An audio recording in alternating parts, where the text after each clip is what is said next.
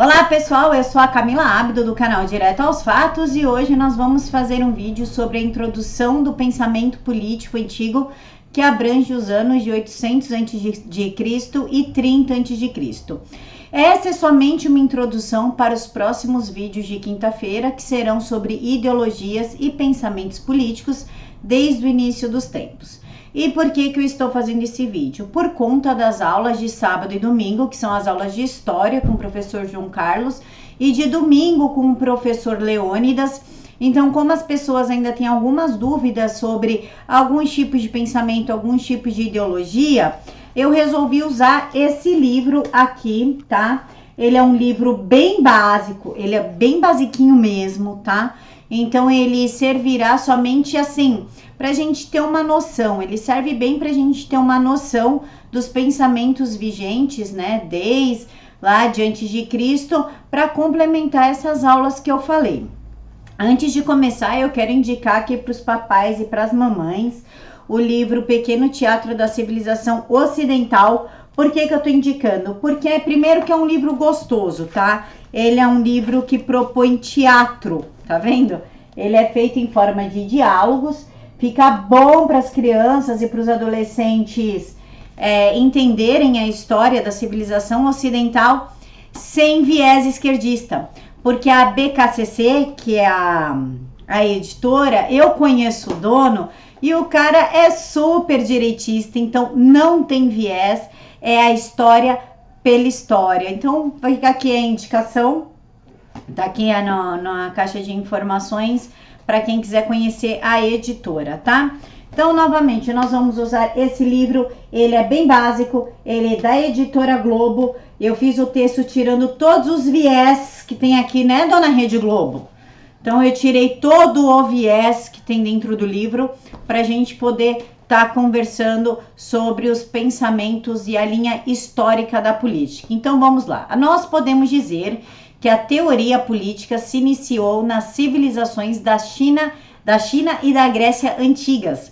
Em ambos os lugares surgiram pensadores que questionaram e analisaram o mundo ao seu redor de uma forma que hoje chamamos de filosofia. Desde cerca de 600 a.C., alguns deles atentaram para o mundo como organizamos as sociedades. No começo, tanto na China como na Grécia, essas questões eram consideradas parte da filosofia moral ou ética. Os filósofos examinaram como a sociedade deveria ser estruturada para garantir não apenas a felicidade e a segurança das pessoas, e sim para capacitá-las para uma vida digna. O moralismo político é uma vertente que nasceu com Aristóteles, onde mulheres e escravos estrangeiros não deveriam participar da vida política. Por quê? Para os moralistas, a vida política era um ramo da ética ou da filosofia moral. Então, eles argumentam que a política deveria ser direcionada à conquista de objetivos relevantes ou que os arranjos políticos deveriam ser organizados para proteger certas questões. Dentre elas estão valores políticos tais como justiça, igualdade, liberdade, felicidade, fraternidade ou autodeterminação nacional. O problema da linha do moralismo político é criar uma utopia, tal como aquele negócio de sociedade ideal. Vocês lembram? Sociedade ideal comunismo, sociedade ideal fascismo, sociedade ideal nazismo?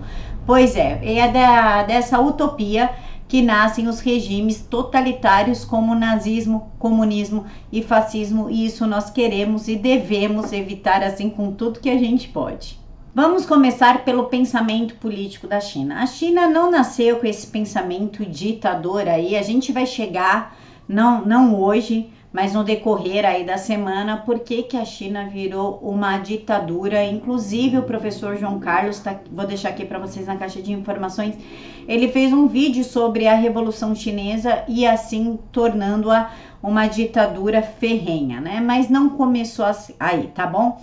Então, a partir do ano de 770 a.C., aproximadamente, a China atravessou um período ali, um tempo de muita prosperidade, conhecido como o período da primavera e outono, na qual várias dinastias governaram diversos reinos e de maneira relativamente pacífica. A erudição era muito apreciada nesse período, resultando nas 100 escolas de pensamento.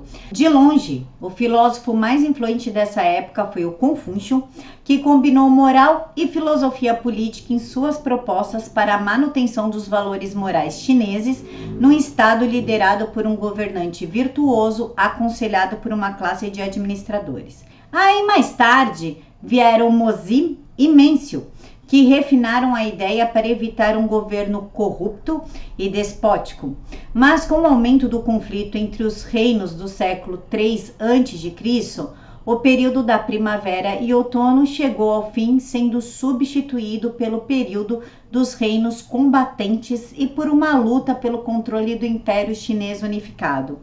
Com isso, pensadores como Ren Feng-tzu e a escola legalista defenderam a disciplina como princípio diretivo do Estado, e o líder militar Sun Tzu, que aplicou as táticas da guerra para as ideias políticas externas do governo local. Inclusive, ele tem aquele livro, né, A Arte da Guerra, que é um livro sensacional, né?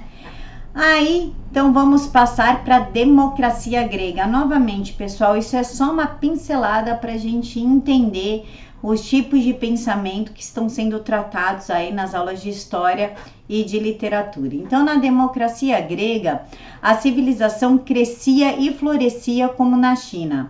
A Grécia não era uma civilização única, ela não era uma nação única, e sim era dividida em várias cidades-estados, separadas sob diversos sistemas de governo. A maioria era governada ou por um monarca ou pela aristocracia, mas Atenas estabeleceu uma forma de democracia sob uma constituição apresentada pelo estadista Solon em 594 a.C. A cidade então se tornou um centro cultural da Grécia e proporcionava um espaço intelectual no qual filósofos podiam refletir sobre qual seria o estado ideal. E Platão defendia um governo administrado por uma elite de reis e filósofos, enquanto seu pupilo Aristóteles comparou as várias formas possíveis de governo. Suas teorias então formariam a base da filosofia política ocidental, que é a nossa filosofia de hoje. Essa era era conhecida como a Era de Ouro. E como é que chegou ao fim a Era de Ouro? Quando Alexandre o Grande embarcou em uma série de campanhas para estender o seu império e a partir da Macedônia até o norte da África e através da Ásia até o Himalaia. Mas na Índia, ele enfrentou uma resistência de uma oposição organizada e acabou perdendo.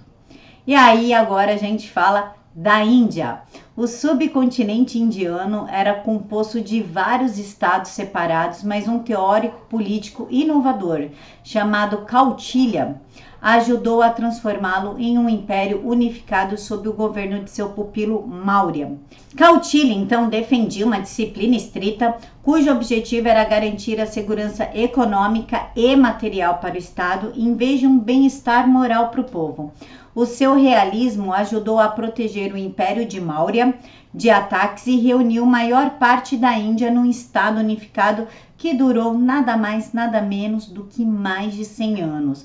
O realismo político é uma outra tradição relevante de pensadores que rejeita a ideia de que a política existe para se oferecer valores éticos ou morais, tais como felicidade ou liberdade. Não tem foco na moralidade, e sim no poder.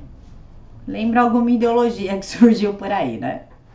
Em vez disso, eles argumentam que a política tem a ver com o poder, que é o meio pelo qual os fins são alcançados, os inimigos são derrotados e as concessões mantidas. Sem a habilidade de alcançar e exercer o poder, os valores, a despeito de quão nobres possam ser, eles são inúteis, ou seja, não adianta se você ter valor se você não tem poder. Quem que abre mão da moralidade e dos valores em troca de poder? Pois é. Os realistas concentraram sua atenção no poder, no conflito, na guerra e são em geral cínicos a respeito das motivações humanas. Os maiores pensadores nesse grupo foi o italiano Nicolau Maquiavel e o inglês Thomas Hobbes, contemporâneos de períodos de guerra civil e desordem no século XVI e XVII, respectivamente. A visão de Maquiavel da natureza humana enfatiza que os homens são mentirosos e ingratos, não são nobres e nem virtuosos. Ele advertiu dos riscos das motivações políticas que vão além de preocupações com o exercício do poder. Inclusive, tem uma resenha aqui no canal, também aqui na caixa de informações, que fala sobre O Príncipe de Maquiavel, o livro que ele escreveu. Já Hobbes o estado de natureza sem lei é aquele da guerra de todos contra todos, por meio de um contrato social. Com seus súditos, um soberano exerce o poder absoluto para salvar a sociedade de seu estado bruto. Agora vamos dar uma passeadinha por Roma, outra potência que surgia na Europa. A República Romana havia sido fundada em torno de 510 a.C. com a derrota de uma monarquia tirânica, uma forma de democracia representativa similar ao modelo ateniense foi estabelecida. Em Roma, criou-se uma constituição segundo a qual o governo seria liderado por dois cônsules eleitos anualmente pelos cidadãos com um senado de representantes para assessorá-los. A partir desse regime, a república cresceu em força, ocupando províncias na maior parte da Europa Ocidental. No entanto, no século I a.C., conflitos civis se espalharam pela República por causa das, das diversas facções que lutavam pelo poder. Nossa, parece até hoje, né? É, dá, dá, um remember, né? Júlio César assumiu o controle em 48 a.C. e se tornou imperador de fato, pondo fim à República. Roma mais uma vez caiu sob um governo dinástico e monárquico, e o Império Romano dominaria a maior parte da Europa pelos 500 anos seguintes. Então é isso, pessoal. Deixem aqui para mim nos comentários se vocês gostaram assim desse dessa aula fast food, digamos assim, né, desses comentários fast foods. Lógico que para Confúcio e todo o resto eu vou me aprofundar um pouquinho mais mas isso daí é só para a gente ter uma microbase de qual pensamento é qual para a gente conseguir se situar. Um mega beijo no coração de todos, fiquem todos com Deus.